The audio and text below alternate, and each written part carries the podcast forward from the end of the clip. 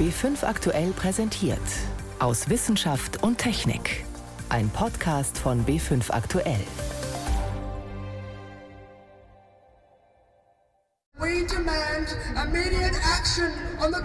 Vielleicht weckt es ein paar Menschen auf, aber wir wollen Maßnahmen und wir wollen kein bloßes Geschwafel. Rund um den Globus gab es am Freitag wieder Klimastreikaktionen im Rahmen von Fridays for Future. Auch als Appell an die Weltklimakonferenz, die morgen in Madrid beginnt. Die Staaten, die das Abkommen von Paris unterzeichnet haben, sollen es endlich auch umsetzen. Warum die Zeit dafür immer knapper wird, dazu gleich mehr. Außerdem erklären wir, wie die Digitalisierung in der Medizin den Kampf gegen Krebs unterstützen kann, und wir werfen einen Blick auf den winterlichen Sternenhimmel. Das sind drei unserer Themen heute. Am Mikrofon ist David Globig. Selbst in der Arktis und Antarktis wurde am Freitag für den Klimaschutz demonstriert. Neben dem Forschungseisbrecher Polarstern und vor der Neumeier-Station standen Wissenschaftler mit Transparenten auf dem Eis, um den globalen Klimastreik zu unterstützen. Einen Tag vorher hatte bereits das EU-Parlament ein Zeichen gesetzt und den Klimanotstand für Europa ausgerufen. Der Begriff ist nicht unumstritten, aber auch unter Wissenschaftlern wird die Forderung lauter, ihn zu verwenden. Miriam Stumpfe berichtet. Johann Rockström redet bedächtig, wenn es um den Begriff Klimanotstand geht. Doch eigentlich ist seine Geduld am Ende. Er ist Direktor des Potsdam Instituts für Klimafolgenforschung und diskutiert mit anderen Wissenschaftlern schon seit längerem, wann die Zeit reif ist für einen Vorstoß bei den Vereinten Nationen nämlich darauf zu drängen, dass sie dasselbe tun wie das EU-Parlament, den Klima- und Umweltnotstand ausrufen, weltweit.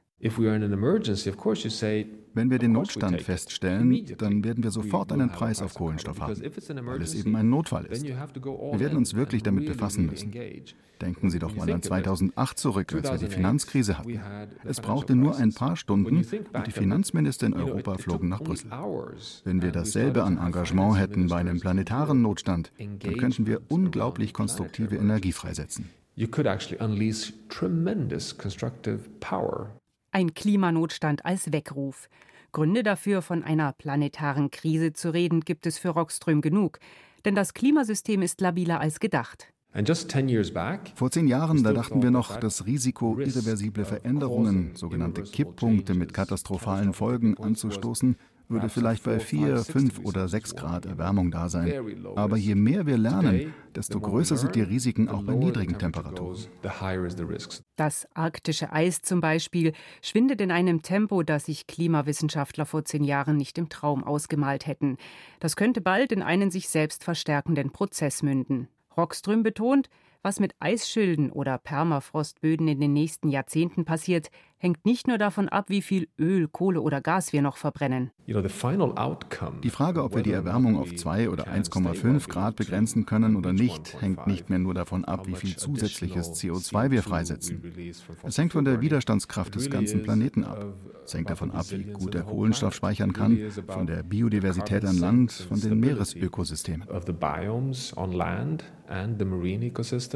Beispiel Amazonas-Regenwald. Der steht nicht nur unter Stress, weil mit verändertem Klima womöglich Regenfälle ausbleiben, sondern weil dort jährlich tausende Quadratkilometer Wald gerodet werden. Kippt das System, würde aus der Fläche eine Savannenlandschaft, dann würden unglaubliche Mengen an Treibhausgasen frei. Doch um einen Notstand auszurufen, reicht es nicht, Risiken zu beschreiben. Auch der Faktor Zeit spielt eine Rolle.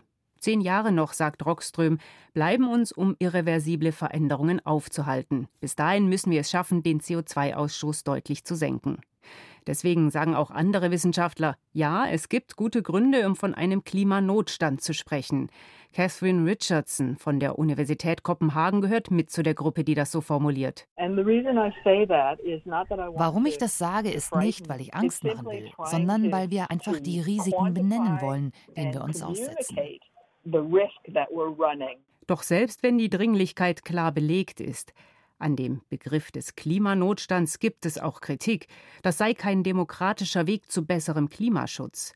Als diese Woche das EU-Parlament diskutierte, zogen manche sogar Vergleiche zur NS-Zeit. Johann Rockström aber betont, wir können auch innerhalb demokratischer Institutionen mit einem Notstand umgehen.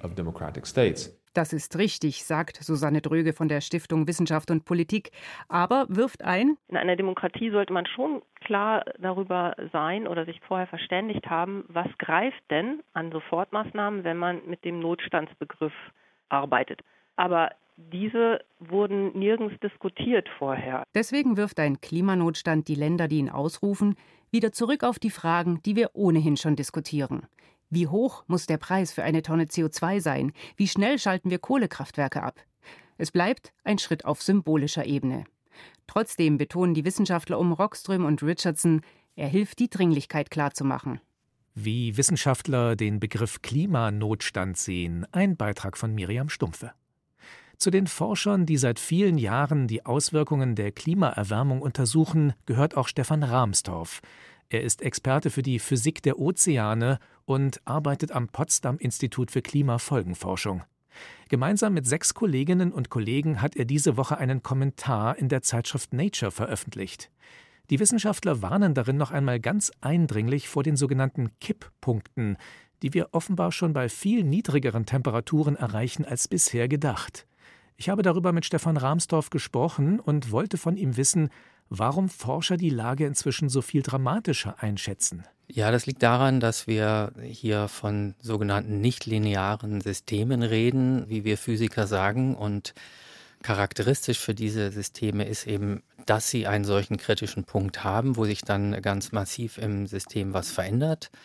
Aber wo genau dieser Punkt ist, lässt sich eben nur sehr schwer bestimmen. Und mein Hauptforschungsgebiet in dem Bereich ist eben das Golfstromsystem. Und äh, da hat sich eben gezeigt, dass die Frage, wo jetzt genau der kritische Punkt ist, sehr subtil von der Salzgehaltsverteilung im Ozean abhängt und auch von Veränderungen eben in den Süßwasserflüssen. Dazu gehören die Niederschläge, aber auch die Eisschmelze. Und man konnte es eben bisher nur sehr unscharf quantifizieren. Und ja, es gab schon immer Modelle, die gesagt haben, vielleicht ist der Kipppunkt gar nicht so weit weg, aber die Wissenschaftscommunity ist dann auch eher vorsichtig und äh, gerade auch die IPCC-Berichte haben eben die Risiken dann eben doch eher unterschätzt als überschätzt. Nun gibt es verschiedene Systeme, die gefährdet sind. Wo könnte denn das erste System einen Kipppunkt erreichen? Eines, was wahrscheinlich bereits den kritischen Punkt überschritten hat, ist der westantarktische Eisschild. Da sind in den vergangenen fünf Jahren eine ganze Reihe von Studien erschienen, die sagen, hier ist der Punkt überschritten, wo dieser Eispanzer komplett verloren gehen wird. Zum Glück nicht plötzlich, sondern es wird, bis es komplett abgeschlossen ist, einige tausend Jahre dauern, aber dann insgesamt rund drei Meter globalen Meeresspiegelanstieg bringen. Gewarnt übrigens vor der Existenz dieser Instabilität wurde schon seit den 70er Jahren. Also dass es eine solche Instabilität gibt und dass sie durch die globale Erwärmung ausgelöst werden könnte, konnte man schon in den führenden Fachzeitschriften in den 70er Jahren eindringlich nachlesen.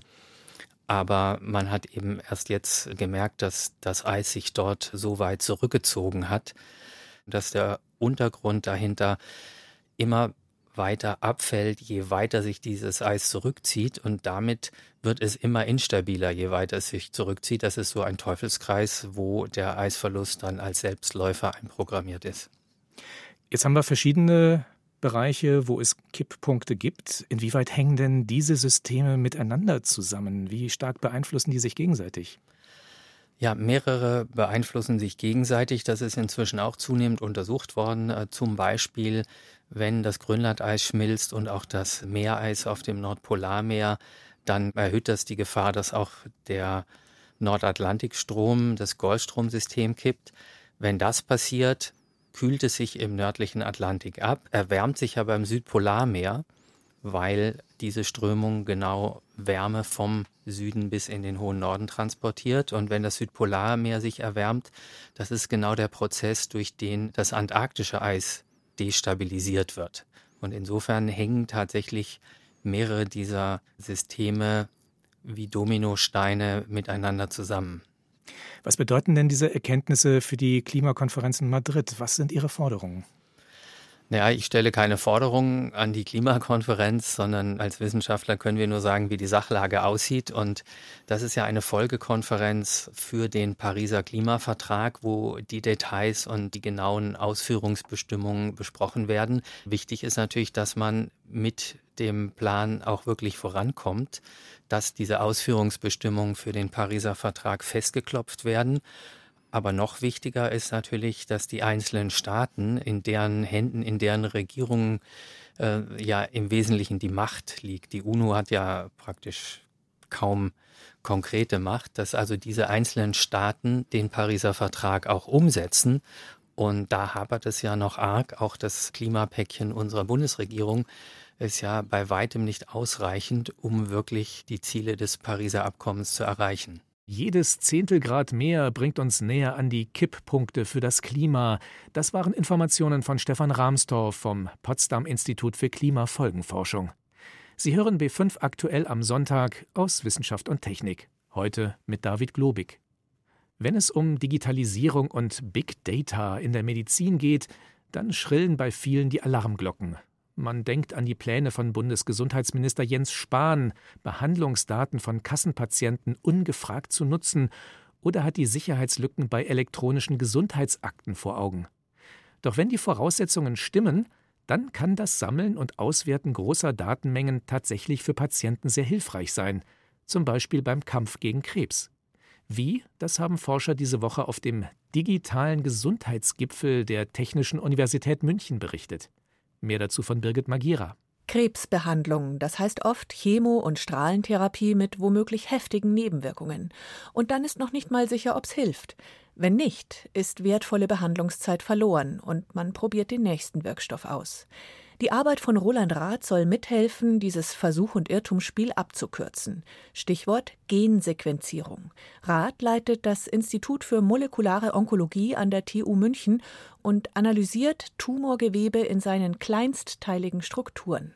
Unser Erbgut besteht aus etwa drei Milliarden Bausteinen und mittels dieser Sequenziertechnologie können wir quasi über Nacht inzwischen die Abfolge dieser drei Milliarden Bausteine ganz genau, ganz präzise bestimmen und genau sagen, was ist jetzt in der Krebszelle anders als in unserer normalen, nicht veränderten Zelle.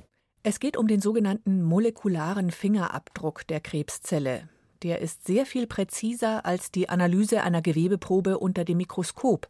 Denn schon länger ist klar, den einen Leber- oder Lungenkrebs, den gibt es nicht, sondern sehr viele Unterarten, gegen die unterschiedliche Medikamente helfen. Da gibt es Erfolge beim Brustkrebs zum Beispiel, dass man eine molekulare Diagnostik vorschaltet, auch bei Lungentumoren, auch beim Darmkrebs. Roland Rath selbst forscht an Bauchspeicheldrüsenkrebs. Die Gewebeproben dafür kommen von Patienten aus der Klinik nebenan. Und an diesem Gewebe testen wir bereits Medikamente aus, mit der Hoffnung, dass wir in Zukunft voraussagen können, bei welchen Patienten welche Medikamente ansprechen werden. Noch kann Roland Rath den Patienten nicht sofort helfen, anders als Stefan Pfister von der Uniklinik Heidelberg. Auch er sammelt Tumorprofile, allerdings von Gehirntumoren. Bei fünf bis zehn Prozent der Fälle kann er bei der Auswahl des besten Medikamentes jetzt schon beraten. 60.000 Krebsidentitäten hat er schon in seiner Datenbank. Das heißt, wir können heutzutage auch diagnostische Gruppen bilden, die vielleicht 1 zu 5000 oder 1 zu 10.000 von allen Hirntumoren sind. Was bedeutet, dass ein durchschnittlicher Neuropathologe sie wahrscheinlich null, ein oder zweimal in seiner ganzen Karriere sehen würde. Das heißt, es ist nicht mal theoretisch mehr möglich, dass er sich sozusagen über 30 Jahre dann ein mikroskopisches Bild merkt und dann 30 Jahre später sagt, oh, das habe ich ja damals schon mal gesehen und es ist wieder dieser seltene Tumor. Eine riesige Datenbank, die die Erfahrung und Kompetenz auch eines langjährig routinierten menschlichen Experten weit übertrifft. Diese großen Datensätze können dann eben im Abgleich helfen, für neue Patienten ein Mittel zu finden, das damals bei dem anderen identischen Tumor auch schon geholfen hat. Und auch andere Forscher brauchen solche riesigen Krebsprofilsammlungen für ihre Arbeit. Klingt alles gut, wenn nur die hohen Kosten nicht wären. Personalisierte Krebsbehandlung für alle, das wird teuer für die Krankenkassen, womöglich zu teuer. Das wissen auch die Forscher selbst. Andererseits kann die Präzisionsonkologie auch viel Geld einsparen. Stefan Pfister. Wo wir sehen, dass ein Tumor unter dem Mikroskop viel aggressiver aussieht, als er biologisch eigentlich ist. wo der Pathologe sagen würde, ihr müsst maximale Therapie machen, was bedeutet Operation, Strahlentherapie und zwölf Monate Chemotherapie. Und die biologische Information sagt uns eigentlich, ihr müsst, nachdem der Patient operiert ist, gar nichts mehr machen. Eine überflüssige Behandlung zu verhindern, würde in diesem Fall der Krankenkasse Kosten bis zu 200.000 Euro ersparen und dem Patienten viel unnötiges Leid durch die Nebenwirkungen der Chemo. Krebs gezielter bekämpfen als bisher, Birgit Magira berichtete. Raumfahrtfans, aber auch Wissenschaftler haben diese Woche wie gebannt nach Sevilla geblickt. Dort haben sich die für Raumfahrt zuständigen Minister der ESA getroffen, der Europäischen Weltraumorganisation. Solche Konferenzen der 22 Mitgliedsländer gibt es nur alle paar Jahre. Und es geht dabei immer um viel Geld. Milliarden von Euro für Projekte im All. Mein Kollege Dirk Lorenzen war in Sevilla dabei. Diesmal dürften Sie da am Schluss ziemlich zufriedene Gesichter gesehen haben, oder? Oh ja, ESA-Generaldirektor Jan Wörner trat dann vor die Presse und sagte, vor Ihnen sitzt ein glücklicher Direktor. Er strahlte wirklich, wie er das seit Jahren, kann man sagen, nicht mehr getan hat. Manche rieben sich wirklich die Augen. Die ESA hat zwölfeinhalb Milliarden Euro zugesagt bekommen. Ziemlich genau das, was sie für die nächsten drei Jahre beantragt hat. Denn die ESA kann ja immer nur die Mission durchführen, für die sie dann auch wirklich von den Mitgliedstaaten Geld bekommt. Da sah es also dieses Mal wirklich wunderbar aus. Manche Projekte allerdings haben deutlich mehr Geld bekommen als beantragt, dafür andere eben etwas weniger. Was hat der ESA-Ministerrat denn genau beschlossen? Was ragt da besonders heraus? Wichtig ist sicher, dass man die Ariane 6 Rakete jetzt wie geplant zu Ende baut. Sie soll ja im Dezember 2020 zum ersten Mal starten und dann in den 20er Jahren so das Zugpferd Europas für das All sein. Traditionell haben sich da Frankreich und Deutschland ein bisschen behagt. Diese Unstimmigkeiten sind jetzt beigelegt. Dann die internationale Raumstation, ja auch schon über 20 Jahre alt. Die wird weiter für die Forschung genutzt und das vermutlich noch mindestens zehn Jahre lang. Darauf hatte Deutschland sehr gedrungen, weil die Forschung auf der Raumstation in Deutschland eine besondere Rolle spielt spielt und zugleich beteiligt sich die ESA dann an einer kleinen Raumstation in der Mondumlaufbahn, Lunar Gateway genannt. Da hat die NASA eben die internationalen Agenturen eingeladen, macht doch da mit. Und dann äh, setzt Europa auch noch einen eigenen kleinen Mondakzent. Man plant eine robotische Mondmission, die in etwa zehn Jahren auf dem Mond dann landen soll und dort die Oberfläche erkunden. Und auch der Mars steht auf dem Plan. Man hat jetzt die ersten Mittel freigegeben, um gemeinsam mit der NASA zu überlegen, wie man so in 10, 15 Jahren Proben vom Mars auf die Erde Holen könnte. Sie haben es vorhin schon gesagt, für manche Projekte gab es deutlich mehr Geld als erwartet. Was passiert da jetzt? Dann werden diese Projekte einfach erweitert und Josef Aschbacher, der Direktor der ESA für Erdbeobachtung, den habe ich am Tag nach dem Ministerrat noch am Flughafen getroffen, der konnte sich ein breites Grinsen gar nicht verkneifen. Dort hat man jetzt zweieinhalb Milliarden Euro zugesagt bekommen, mehr als eine halbe Milliarde Euro mehr, als man beantragt hatte. Das zeigt, wie wichtig die Erdbeobachtung für die ESA-Mitgliedstaaten ist. Und da wird man jetzt ganz konkret zum Beispiel bei einem Satelliten ein Instrument deutlich besser bauen können, das die Verteilung des Kohlendioxid in der Atmosphäre äh, erfassen soll. Da kann man dann viel genauer in die Atmosphäre gucken. Man wird dann auch mit bestimmten technischen Tricks unterscheiden können, ist dies CO2 aus irgendwelchen industriellen Anwendungen oder des natürlichen Ursprungs. Also dieses Geld für die Erdbeobachtung, das wird einfach in weitere, bessere Projekte gesteckt. 22 Länder arbeiten ja in der ESA zusammen. Welche Rolle spielt denn da Deutschland in den kommenden Jahren? Deutschland ist jetzt der mit Abstand größte Beitragszahler für die ESA. Man zahlt knapp 23 Prozent des ESA-Budgets. Danach folgen dann Frankreich mit 18,5 und Italien mit 16 Prozent.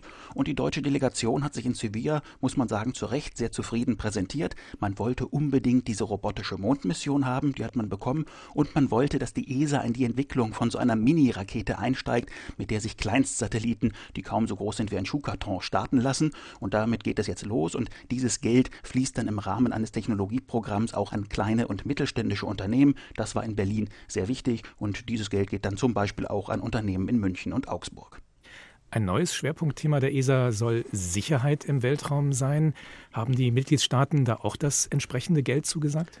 Die Sicherheit hat es nicht ganz so leicht gehabt. Die hat nur so etwa die Hälfte der gewünschten Mittel bekommen. Aber das reicht, um jetzt endlich diese Hera-Mission anzugehen. Mit der möchte die ESA schon sehr lange. Das hat aber bisher eben nie geklappt. Da gab es nie genügend Geld. Mit dieser Mission möchte man jetzt eben untersuchen, ob und wie sich ein Asteroid äh, durch eine gezielte Kollision mit einer Raumsonde von seiner Bahn so ein bisschen abbringen lässt. Das heißt, im entscheidenden entscheidenden Moment fliegt der Asteroid dann an der Erde vorbei. Damit kann man jetzt also loslegen. Zudem ist eine Mission geplant, um defekte Satelliten in der Umlaufbahn einzufangen und gezielt zum Absturz zu bringen. Da kümmert man sich also um das große Problem des Weltraummülls. Und auch beim Weltraumwetter kann man zumindest mit leichter Kraft schon mal anfangen, an eine Mission zu denken, wo man so untersuchen will, wie die energiereiche Strahlung von der Sonne eben Satelliten im All beeinflusst oder manchmal auch die Technik auf der Erde. Da muss man etwas kleinere Brötchen backen, aber immerhin bei der ESA ist man sehr zufrieden. Niemand muss irgendeine geplante Mission streichen. Dirk Lorenzen war das über die Ergebnisse der ESA-Ministerratskonferenz in Sevilla. Wir bleiben beim Thema Weltraum. Denn auf unserer Seite der Erde ist es gerade die dunkelste Zeit des Jahres. Und die ist einfach perfekt, um Sterne und Planeten zu beobachten. Den Mars zum Beispiel, der eine Zeit lang hinter der Sonne verschwunden war, aber auch winterliche Sternschnuppen. Yvonne Meyer mit aktuellen Tipps für den Blick in den Nachthimmel. Freuen können wir uns auf den Mars. Der dreht sich ja auch um die Sonne, und zwar auf einer Bahn außerhalb von uns. Und der war ja im Sommer so rot, groß und leuchtend am Himmel, weil er uns da besonders nah war und von der Sonne angestrahlt wurde. Danach ist er wieder hinter der Erde zurückgeblieben und irgendwann sogar hinter der Sonne verschwunden. Und seit November ist er wieder zu sehen, zunächst aber nur früh morgens. Er ist jetzt viel weiter entfernt als im Sommer und darum sieht er auch ganz anders aus. Sehr klein, nicht sehr hell und vor allem nicht rötlich leuchtend. In den kommenden Monaten wird sich das aber ändern. Der wird immer früher aufgehen in der Nacht, größer und heller werden, bis er dann im Oktober 2020 wieder ganz nah bei der Erde sein wird. Und bis Herbst 2021 wird der Mars durchgängig am Firmament zu sehen sein. Erst danach verschwindet er langsam wieder hinter der Sonne. Im Dezember gibt es auch Sternschnuppen. Ein kleiner, feiner Schwarm sind die Osiden. Die kommen scheinbar aus dem Sternbild Kleiner Bär beim Polarstern und der steht recht günstig, weil der ist nämlich ziemlich hoch über uns. Die Sternschnuppen stammen vom Kometen 8P Tuttle und der umkreist die Sonne alle 13,5 Jahre und hinterlässt jedes Mal wieder eine Staubspur. Und wenn die Erde eben durch diese Staubspur hindurchfliegt, dann bekommen wir Sternschnuppen zu sehen. Wann das ist?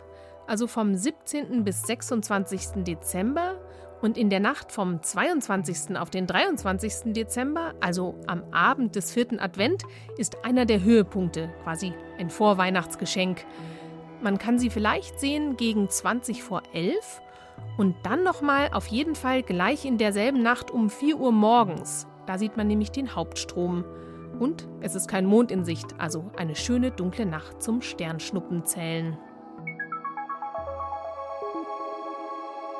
Und zum Schluss das Sternbild Widder. Das steht zwischen dem großen Herbstviereck Pegasus und dem Sternbild Stier.